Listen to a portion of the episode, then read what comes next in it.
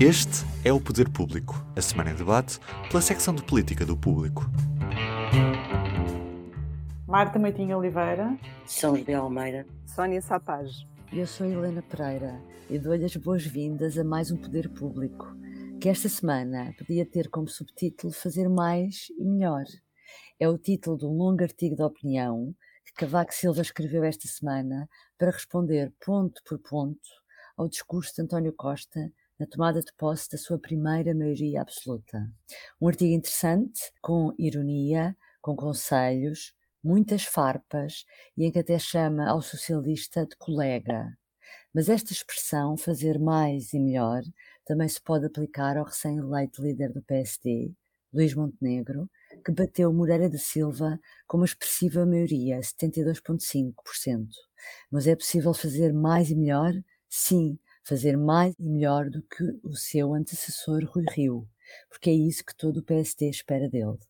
Por fim, esperamos também que os juízes do Tribunal Constitucional escolham com mais cuidado e melhor o futuro juiz que pretendem cooptar para o Tribunal, já que o chumbo de Almeida Costa foi inédito e, acima de tudo, desprestigiante para aquele Tribunal.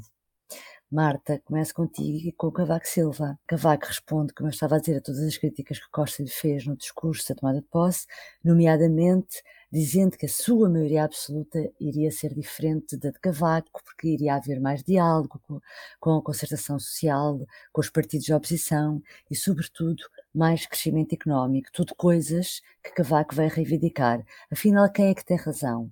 Costa ou Cavaco? Acho que o artigo Cavaco é precisamente para dizer que no fim vamos ver quem é que tem razão. Ou seja, ele deixa uma espécie de um caderno de encargos, só lembrar aquilo que, que aconteceu durante o mandato dele e durante a maioria absoluta dele, a primeira e depois também a segunda. Um, deixa uma espécie de caderno de encargos a Costa, dizendo-lhe que agora tem maioria absoluta, portanto, pode uh, fazer as reformas que, que são úteis para o país e pode fazê-las com diálogo, como, como defende, não mostrando aquela ideia do poder, do poder absoluto. Um, e portanto, eu acho que o, a resposta a essa pergunta se nós só vamos ter no fim deste mandato de Costa, provavelmente. Na leitura do artigo, dê-me ao trabalho de contar as. Uh, o artigo é muito exaustivo e muito detalhado, e Cavaco faz uma lista de reformas uh, para provar que foi dialogante. Uh, Sim, que fez com o PS, que muitas vezes era o PS fez que não queria. PS. E então eu contei as reformas que ele diz que fez com o PS uh, e que vão de áreas desde os transportes ao, à educação, ao Código Penal, portanto é, é bastante transversal do ponto de vista das áreas setoriais que abrange. São 11 que ele diz que fez com o PS e aquelas que ele gostava de ter feito com o PS e que o PS não deu a mão, nomeadamente uma que é bastante. Um, o pô-la lá é bastante interessante, que é aquela ideia, aquela, aquela reforma de privatizar uh, os órgãos de comunicação ah, social. Ah, exatamente, exatamente. Exato. Porque Dizendo que o PS. É a primeira que ele refere, é a primeira Exatamente. que ele refere. O PS que... gosta muito de controlar os jornalistas e quem é amigo dos jornalistas e não sei o quê. E, e, dessas, dessas formas que ele gostaria de ter feito com o PS e que o PS não, não quis juntar-se, são cinco. Portanto, nós temos aqui um conjunto bastante alargado de exemplos em que agora, agora Costa vai ter que mostrar que também sabe dialogar, também sabe chegar a acordo para fazer reformas Uh, e, e, pronto, vamos ter que dar um bocado de tempo para ver o que é que acontece agora e para, para ver na comparação como é que, como é que isto fica, não é? Uhum. Ele, ele, diz outra coisa uh, para se justificar que não houve todas as reformas que gostaria, que não as fez todas com o PS, que é que o PS, como perdeu durante aqueles três mandatos, ficou rancoroso e não, uhum, uhum. não quis fazer as reformas. O que deixa a entender que pode acontecer o mesmo com o PSD e depois Costa pode não conseguir dialogar tanto como aparentemente quer. Uhum. Sim, sim, é verdade. São José, isto também foi um pouco inédito, tanto o artigo como a forma irónica com que Cavaco Silva escreveu, que é algo a que nós não estamos habituados. Atrevo-me a dizer até que nem parecia uma coisa escrita por ele. O que é que achaste do artigo? Inédito, só se calhar alguma ironia. Uh, porque muita ironia, muita, sim, está pejado porque, de ironia. Sim, então, sarcasmo, mais para, sarcasmo, exatamente, exatamente. Em, em relação ao, ao, professor Cavaco Silva, de facto, é uma surpresa, não é? A memória que há dele é de uma pessoa sisuda e sóbria. Um, tanto sóbria, mas uh, sisuda e com pouco humor. Um, mas não acho inédito que Vaco Silva tem pontuado uh, uh, a sua carreira quando não está no poder, não é? Uh, mesmo antes de ser Presidente da República, ao famoso artigo dele sobre a moeda boa e a moeda má, sobre Santana Lopes, não é? Uhum. Portanto, ele tem tido sempre uma atitude de não deixar que o tempo lhe retire um certo estatuto uh, de estadista e de líder, uh, uh, de liderança que teve neste país. Mas indo ao conteúdo do artigo, eu não posso, quer dizer, discordar inteiramente do professor Cavaco Silva. Vamos por partes. Eu não sei se havia necessidade o professor Cavaco Silva vir neste momento dizer, elencar as reformas que fez, uh, uh, mas o que é um facto é que Cavaco Silva, como primeiro-ministro, foi um primeiro-ministro reformista que transformou profundamente este país. Está bem que era o momento em que ele lá chegou, está bem que era o momento em que entramos na Europa, está bem que a conjuntura Havia era outra. Havia ventos favoráveis, não é? Pronto, está bem tudo. Agora, que ele fez, fez, e fez muito mais do que isso que diz aí, não é?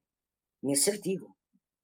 Uh, pronto. Um, portanto, um, não, é de facto um consulado uh, à frente de governos, 10 anos, em que Vago Silva transformou o país, gostasse ou não se gostasse do estilo dele. E aí Costa também tem razão quando diz que pertenceu à geração, ficou traumatizada por aquele estilo, é a minha geração, também fiquei na, na altura, embora reconheça hoje a Cavaco Silva o papel importantíssimo que ele teve também, éramos país. um país muito atrasado, não é? Sim, também, Irene, éramos muito atrasados, mas o que é uhum. facto é que também é fruto do contexto em que ele lá chega e do momento em que chega, porque isto é, tem sempre a ver com os momentos em que se está, uhum. não é? Uh, ninguém Mas achas faz. Que, que, o artigo só dá uma, um, um lado da história, não digo Não, não dá, não, não, não, não ah, dá só um lado okay. da história, dá um lado da história correto. Ok, okay. é verdade e que Cavaco Silva fez mais do que diz ali. Ok, e a parte é traumatizante, então? O que é a introdução, só meu, o que é a introdução da, da, da, de Portugal na Europa? O que é a, a introdução de uma sociedade de consumo em Portugal e de uma modernização, de facto, de Portugal, é feita durante os 10 anos de Cavaco Silva. Eu não sei se fosse outro que estivesse lá, se teria feito tanto pelo desenvolvimento do país como ele fez. É evidente que podemos dizer que foi quando começou os grandes negócios de corrupção com fundos europeus, os transitares de políticos para a economia quando saíam do governo. É evidente que há uma herança péssima, entre elas o estilo autoritário e ríspido que Cavaco Silva tinha, a que Costa se referiu no discurso, prometendo ser dialogante. O contraponto é que espero que Costa, de facto, consiga ser dialogante e menos ríspido, que não dê sinais de autoritarismo, mas anseio que António Costa consiga também transformar o país. Percebo que nos primeiros seis anos, fruto da dependência do PC e do BE, não tenha caminhado por aí. Espero que agora tenha condições, até porque está num momento em que tem o PRR, os novos quadros comunitários, Portugal 2030, etc, etc, consiga fazer uma transformação do país para melhor. É evidente que tem um contexto péssimo, a guerra na Ucrânia, o pós-pandemia, uhum. não vale a pena alargarmos. Agora, uh, uh, o, que o professor Cavaco Silva diz no artigo, sobre o que fez, fez, até fez mais do que lá está. Quanto uhum. à ironia, olha, eh, está mais descontraída e dá-se mais, uh, mais à vontade, menos timidez. Uh, é preciso lembrarmos que o professor Cavaco Silva era, é uma personalidade e sempre foi muito tímido. Não é inseguro, é tímido. E, portanto, é natural que também não tivesse à vontade para ter um grande sentido de humor antes. E olha é uma conquista da idade e é bom para ele. Eu só quero dizer uma coisa Sim, sobre diz. o artigo, que o artigo vem claramente preencher um vazio na oposição, isso sim. Ah, mas isso é claríssimo, um, não é? E, e, aquele sarcasmo, a ironia, como lhe chamaste, uh, é uma vivacidade, digamos assim, que nós achávamos que estava perdida e pelos vistos não está. Mesmo depois do discurso de vitória de Luís Montenegro, podia ter sido um momento para dar realmente essa vivacidade, não é? Não aliás, espera lá, espera lá, aliás, deixa-me dizer-te uma coisa. Diz. Fazendo esse lado da leitura, eu acho que aquele artigo é tão crítico para o Primeiro-Ministro como, como é para o PSD. Pois, pois, pois. pois Porque pois. Cavaco Silva vem mostrar ainda é ele o grande líder do PSD e o grande líder da oposição. Não, e que depois dele não aconteceu nada, não é? Nada, não há e ninguém. Que, e, que ninguém. e que ninguém veio defender o seu legado, no fundo. Sim, também é verdade. Vir, teve que vir Porque ser se tu ele. falares hoje, é se, tu, se tu olhares hoje para o PSD, o PSD, o grande sucesso governativo do PSD é Cavaco Silva, é mais que Sá Carneiro. mais passos agora para esta geração. Não, não, mas é? eles falam do Passos, mas o Passos não teve, nem de perto nem de longe. Pois, mas esta geração, exatamente. A grande, a grande é, herança, é. a grande herança de sucesso a é, transformar Portugal é Cavaco Silva a melhorar Portugal. Passos teve que agir em contraciclo. Exatamente, exatamente. Teve mas que vamos... gerir uma crise e uma intervenção externa. Vamos mas eu acho muita graça que o PSD hoje Parece que as pessoas hoje não têm memória, é uma coisa que acho que é geral à sociedade. Mas, uh, aí é só também o PSD, mas isto é uma crítica direta para, para, também para o PSD, porque o PSD reivindica passos que parecem o Santo António ou o Santinho do Altar, agora que estamos nos Santos Populares, é não é? Quando tem, quando tem no seu património o professor Cavaco Silva, que está vivo e que, como primeiro-ministro, foi importantíssimo. O líder do PSD é mais novo do que eu. Atenção. Está bem, mas é bom que ele saiba quem é que é o professor Cavaco Silva. Mas isto leva-nos realmente ao segundo tema, que são as diretas do PSD, lá está, em que temos dois números, 72,5%, que foi a, a percentagem obtida por Montenegro, e 39,5%, que foi a percentagem da, da abstenção. Sónia, se juntarmos estes dois dados, que conclusões podemos retirar? Dá mais de 100%. Foi uma grande vitória, é o que mostra os 72,5%, que tem a vantagem de não deixar nenhuma margem um, para dúvidas. Quando uma pessoa vence com mais de 70%, se não consegue unificar o partido a partir daí, ninguém vai conseguir. Um, ele, aliás, deu alguns sinais importantes no discurso da vitória nesse sentido, de que tem noção da importância que é, que é a coesão no partido e, e o quão isso tem relevância nos próximos anos do PSD e do esforço que é preciso fazer para isso, uh, no sentido da pacificação interna.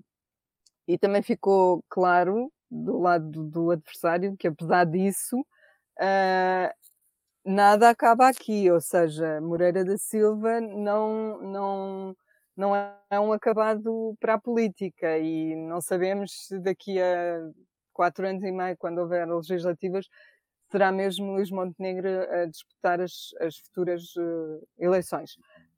Mas os 39 e tal da abstenção também são um número muito preocupante. Portanto, tens um dado positivo e um dado negativo.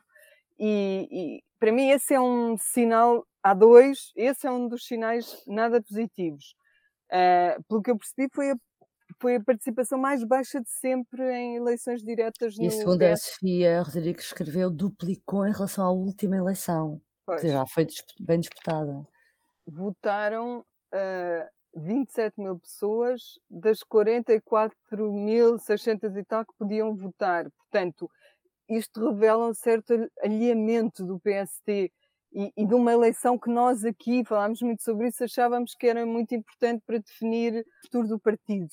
Mas outro dos pontos negativos que eu, que eu queria salientar nesta, nesta eleição, e que não é propriamente um número, uh, tem a ver com os casos que foram revelados pelo Observador, daquelas confusões eleitorais, e digo confusões para, para não dizer outra coisa pior, porque merecia eles, Eu digo que por ti é fraude eleitoral.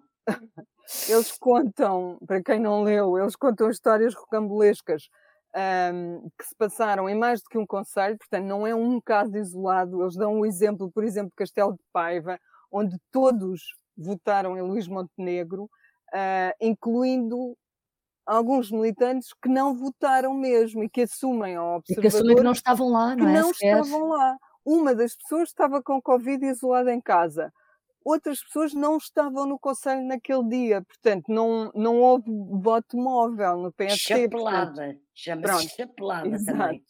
Portanto, isso, isso não é uma coisa nada, nada positiva. Isto, ah, quase em todas as eleições nós ouvimos estes casos e não mudam. O Observador ah, também contava outro caso de Vimioso, em que havia imigrantes que estão a viver em França e que votaram no Conselho.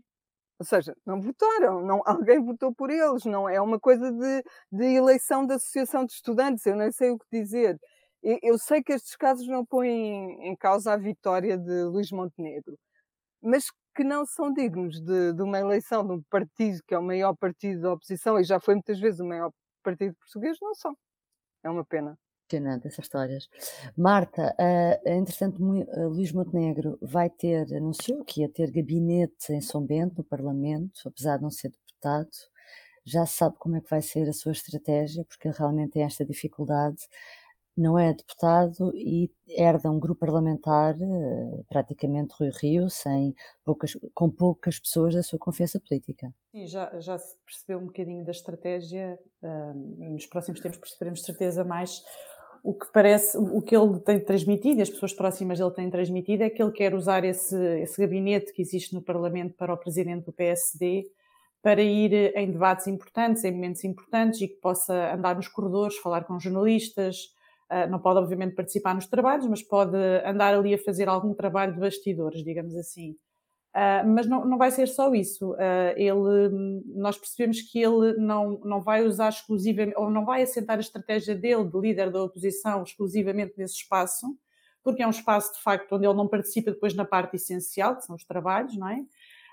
Um, e vai andar um bocado pelo país, já sabemos que ele vai começar a fazer algumas, alguns encontros com distritais, uma coisa que vai um bocado, parece ir um bocadinho ao encontro de, daquela ideia da necessidade de mimar o partido, depois de Rui Rio ter, eh, ter sido um líder que era considerado como um pouco afastado em relação às estruturas de base do partido. Mas eu acho que, é, é, obviamente, a forma como ele fará, como ele, como ele implementará a estratégia dele é, é importante, porque revela, dá-nos sinais sobre como é que ele quer conduzir a liderança dele no partido, mas parece-me que ele terá algumas dificuldades, ele, independentemente da estratégia que ele, que ele terá, porque Luís Montenegro foi uh, líder da bancada do PSD, enquanto Passos Coelho era líder do partido, e, portanto, é muito fácil, por exemplo, para, uh, neste momento, o PS uh, ah, e o Governo fazer um levantamento de tudo o que Luís Montenegro disse no Parlamento quando era líder parlamentar,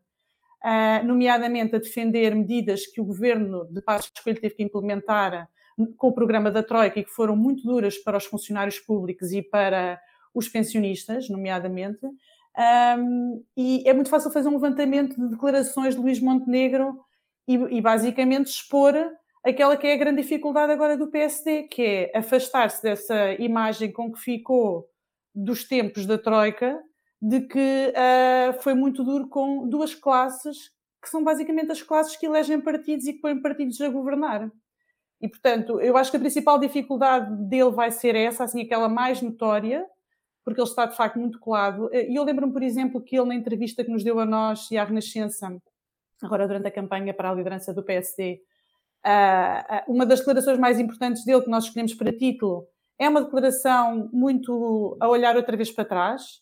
Ele, ele identifica-se com Passos, uma escola costa a Sócrates, e portanto continuamos um bocadinho nesta coisa de a olhar para trás quando o partido está, uh, quem, quem, observa o partido perto fala em falta de ideias, na necessidade de ter as elites mais próximas do partido, construir um programa com, com pés e cabeça, que não sejam apenas umas bocas que se mandam no ar e que depois, uh, ou então projetos de reforma que ficam escondidos na gaveta e ninguém sabe propriamente que existem, porque eles até podem existir.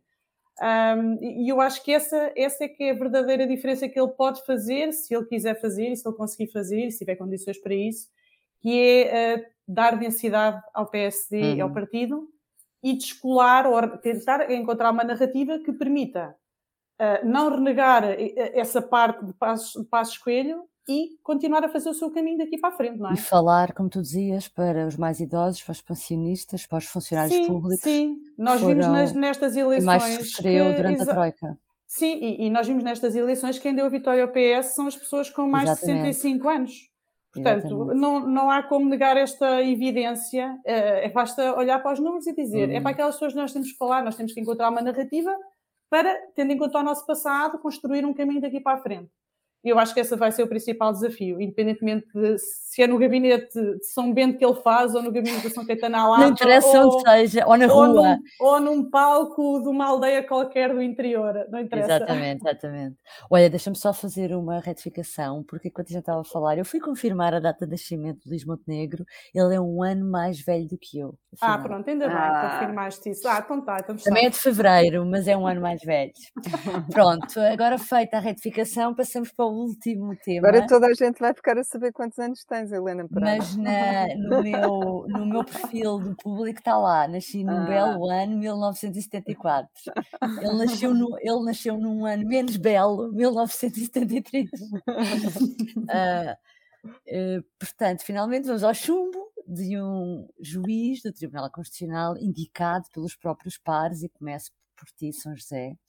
Uh, tudo isto que se passou parece-me novo, esta semana, a constitucionalista Teresa Violante, que deu uh, uma boa entrevista ao público, lembrava que na revisão constitucional que desenhou o modelo de indicação dos juízes para o TC, só foi avante esta hipótese de cooptação, porque PSD e PS a determinada altura se desentenderam, porque a ideia inicial era que todos os juízes fossem indicados pelos partidos, ou seja, eleitos pela Assembleia da República, e ficou que 10 seriam eleitos pelos partidos e 3 cooptados entre os juízes eleitos. E os que são indicados pelos partidos são, são indicados em lista fechada e não em nome individual. Ou seja, ela própria chamava a atenção que seria melhor haver listas uninominais de forma que o escrutínio funcionasse de uma forma melhor. No fundo, são ideias boas para nós debatermos, que implica uma revisão constitucional, eu sei, mas aproveito as, esta, estas ideias expostas em cima da mesa para nos ajudar a discutir um bocadinho aqui o que aconteceu. Uh, não achas que que uh, isto vai desprestigiar, como há pouco dizia, o Tribunal Constitucional e se calhar pode vir fazer repensar um bocadinho estas regras de nomeações? Bom, primeiro agora uma correção, estamos no dia das correções. O terem lista única ou não única não é revisão constitucional, é revisão Essa não é? da okay. lei orgânica do Tribunal Constitucional. Então ainda mais fácil, ok. okay. Penso eu, penso eu. Um, mas, mas um, primeiro eu quero congratular-me e acho que aumenta imediato a, a uma das tuas perguntas. Um, quero congratular-me com o chumbo da cooptação deste senhor professor uh, Almeida Costa. Constitucional, Almeida, Almeida Costa, um, porque acho que é uma prova de vitalidade da democracia e do civismo em Portugal. E eu já nem discuto um, se ele tem ou não argumentos uh, na fundamentação das suas teorias sobre aborto, baseados em experiências em campos de concentração, que isso de facto é uma indignidade, eu já nem vou tão a montante nem tão base. Ele até podia argumentar com a teoria do, do Einstein ou com a física quântica, uh, que para mim ter aquelas posições sobre o que são os direitos das mulheres uh, são aberrantes e são uma regressão civilizacional se fossem levados para o Tribunal Constitucional, seria uma regressão civilizacional, como acho absurdo e autoritário mesmo, as posições que ele defendeu numa comissão parlamentar em relação ao segredo de justiça, ignorando completamente o que diz o direito internacional e europeu sobre o que é a prevalência do interesse público no que é o jornalismo em relação ao segredo de justiça. Mas, eh, tirando isto, que era uma. Uhum. Eu acho que o país deve fazer uma festa, aproveitar os Santos Populares para também festejar isto. Um, em relação ao que disse a professora Teresa Vilante, tive a amabilidade de, um, de parte de uma pessoa uh, que me mandou o print screen da, de, uma, de um post, acho que se chama post, do professor Pedro Magalhães uh, no Twitter. Eu não tenho Twitter, uh, mas mandaram-me isto. E ele faz uma, uma história muito interessante sobre a revisão constitucional de 82 em relação a esta questão mesmo, através de um relato de um fundador do PS, um importantíssimo deputado e legislador deste país e constitucionalista, o Luís Nunes de Almeida, uhum. uh, socialista. foi presidente do PC, não foi? Sim, sim, sim, sim. E que morreu muito novo, infelizmente, para o país. E, portanto, deste relato percebe-se que não houve um desacordo entre PS e PSD. É? Porque o modelo anterior, tanto quanto agora estou a falar de memória, mas tanto quanto percebi e quanto, quanto tenho memória, o PS tinha-se comprometido a dar eleição de juízes ao presidente. O PS recua. Por causa do Ramalhianos, não? Pois, o PS acaba por recuar. Uh, Cria-se um impasse. Numa reunião que Pedro Magalhães descreve, que juntou Mário Soares, Almeida Santos, Luís Nunes de Almeida, Pinto Balsemão, Freitas do Amaral e Marcelo Rebelo de Souza.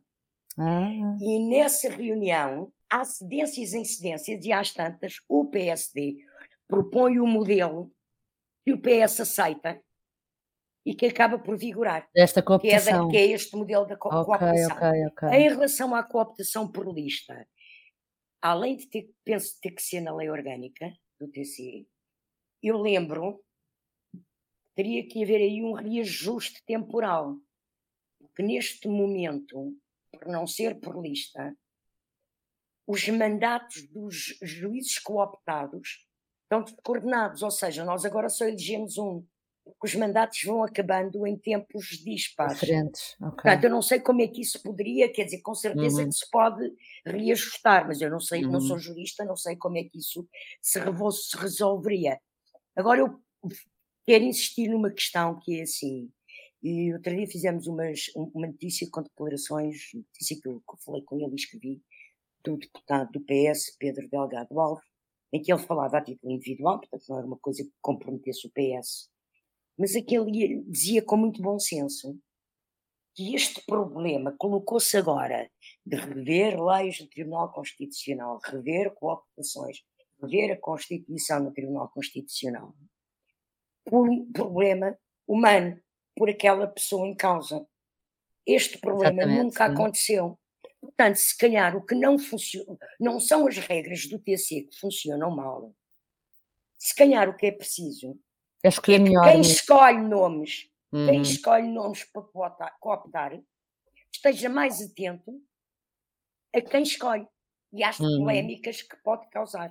Uhum.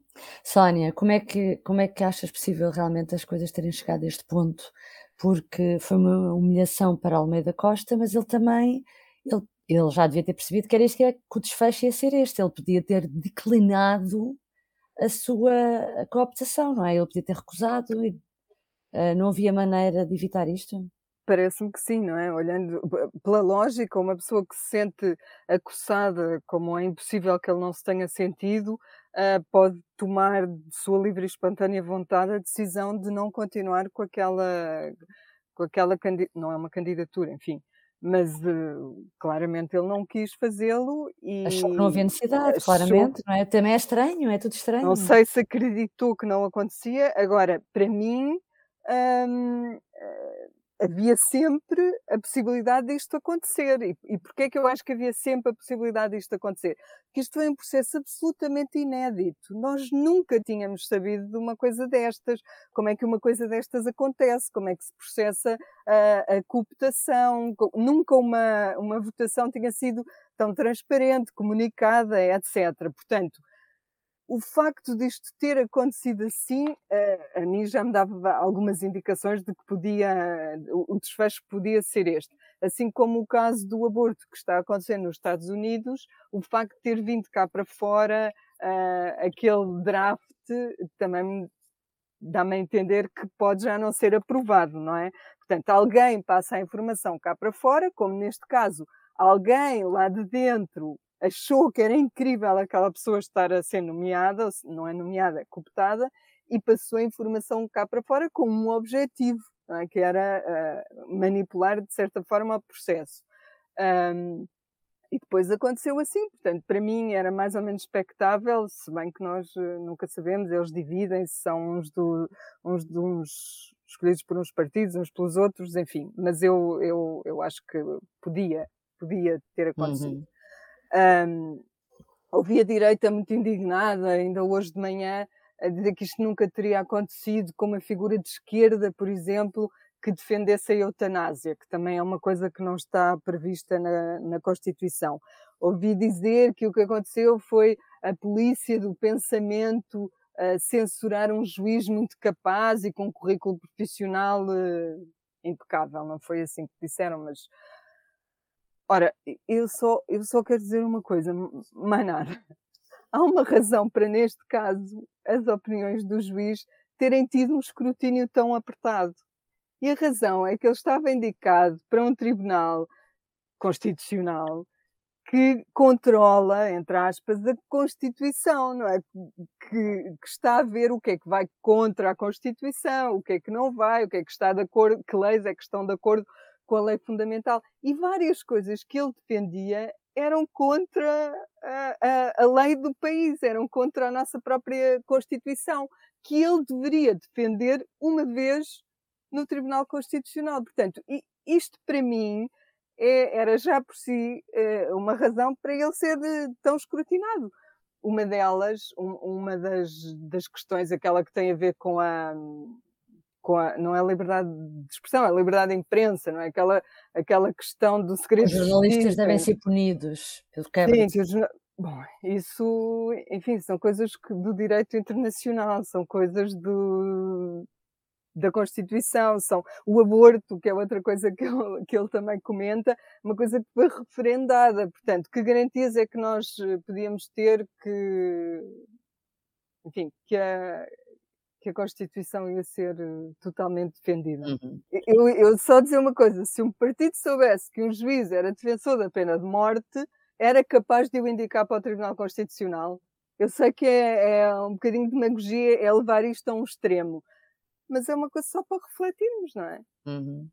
Acha que a partir de agora vai haver mais cuidado, mais escrutínio da parte da opinião pública dos deputados que ouvem na Assembleia os candidatos a TC uh, nas próximas escolhas, pelo menos. Espero que isso venha a acontecer. E eu espero Bom, uma outra coisa. Em diz isso, que os partidos políticos, e nomeadamente o PS, tenham estratégias uh, mais afinadas uh, ou que tenham até estratégias, porque eu não sei se o PS tem tido estratégias, ou o PST, para a nomeação dos juízes para o Tribunal Constitucional, porque de facto é um órgão de legalização fundamental. E o escrutínio sobre quem o integra tem que ser máximo, não pode ir para uhum. lá qualquer pessoa. Como a Sónia dizia, o exemplo que ela deu, por muito demagógico que pareça, é um exemplo lapidar para se perceber o que está em causa quem vai para lá tem que, de facto, integrar o que é o mainstream político e jurídico e constitucional deste país, porque é o padrão do país. Não hum. é uh, franjas de pensamento radical à volta de cada assunto. Agora, para fechar com os nossos públicos e notórios, Marta, dou-te a palavra em primeiro lugar. O meu público e notório é a semana dos quatro dias porque então é és contra tema... a semana dos quatro Não, eu sou super a favor, desde ah. que não haja corte salarial, claro. sou, sou, super a favor porque, sendo a favor, por exemplo, para mim hoje podia ser sexta-feira, não é? Em vez de ser quinta, era como se fosse já o último dia, amanhã eu não trabalharia, por exemplo. Eu acho que este tema é um tema de sucesso sempre. Um, basta falar no assunto e, e, aquilo cresce, cresce, cresce, porque de facto eu acho que todos nós temos assim a ambição de trabalhar menos um dia por semana. Um, e o, o, o, que eu acho curioso é, é que isto aparece, reaparece numa semana em que estamos a falar apenas de um estudo sobre o assunto e reaparece na semana em que nós tivemos a lista do professor Cavaco Silva sobre as reformas que ele fez. Pronto, então é assim este contraste entre um, uma lista enorme de reformas vão dar, de várias áreas para um estudo. Pronto, eu acho que vamos ver agora o que é que acontece sobre a, sobre a semana dos quatro dias a neste governo de de maioria. Sim, Exatamente. exatamente. Vamos ver. São José, e tu, o que é que escolheste? Eu já vou ao meu número, mas eu, em relação diz a Marta, hum, é uma expectativa boa, mas eu lembro-me, eu, eu penso que isto é uma, é- é uma ideia que irá fazer o seu caminho, que eu pertenço a uma geração em que, em que eu já viva, as pessoas trabalhavam eh, seis dias por semana. Eu andei, eu andei numa escola primária em que tinha aulas ao sábado. Eu cheguei a ter É. aulas ao Eu cheguei, sábado, a ter, não é? pois é, eu cheguei a ter Pronto. aulas de É. sábado de manhã, é verdade. Sim. Sim, Como já baixou de 6 para 5, pode baixar de Sim. 5 para 4. Espero que aconteça ainda durante a minha vida ativa também. Marta, E o tens teu público notório, O meu público notório é o número 56. Hoje trago um número. 56? E 56. E para ser muito rápida, é o número de propostas de alteração ao orçamento de Estado que, em sede de especialidade, o Partido Chega aprovou ao lado do PS. Eu acho isto muito interessante, porque o Chega conseguiu ver, parece que foi o partido que apresentou mais propostas de alteração, das quais viu zero aprovadas. E, aliás, serviu-lhe para cavalgar na sua da- narrativa, no final do orçamento, não é, Ventura? Cavalgar na narrativa, que é o único partido de oposição, é o único partido que não viu nada aprovado, é o único partido com quem ninguém negocia nada. E congratulo-me que, apesar disso, dessa narrativa, Houve pontos na especialidade.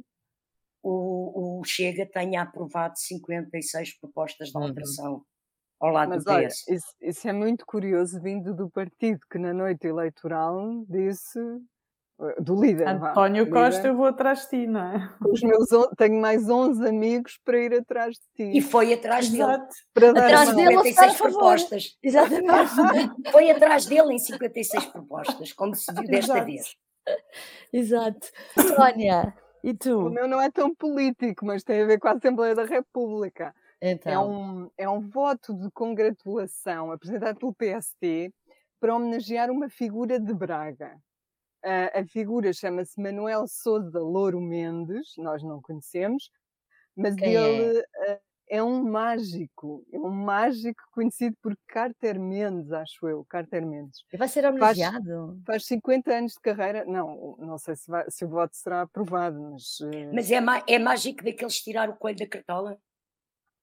É, eu acho que é talvez a primeira vez que a Assembleia vota uma homenagem a um ilusionista. e quem é Mas Mas já isso foi outro. do PSD? Foi do PSD? Não foi do PST? Não, não, não não, sei. não, sei, não sei, mas tem Foi, alguma foi. graça ser do PSD, no ponto em que o partido está, eu acho que precisa de um número de magia para transformar aquilo outra vez no partido É. que era, não é? É. Pronto. Pode ser isso. Ainda contrata Há uma mais explicação. nada. Ainda é. contrata, o senhor, ainda contrata o senhor como assessor. Exatamente. Acho muito bem terminarmos com um truque de magia. É para ser diferente desta vez.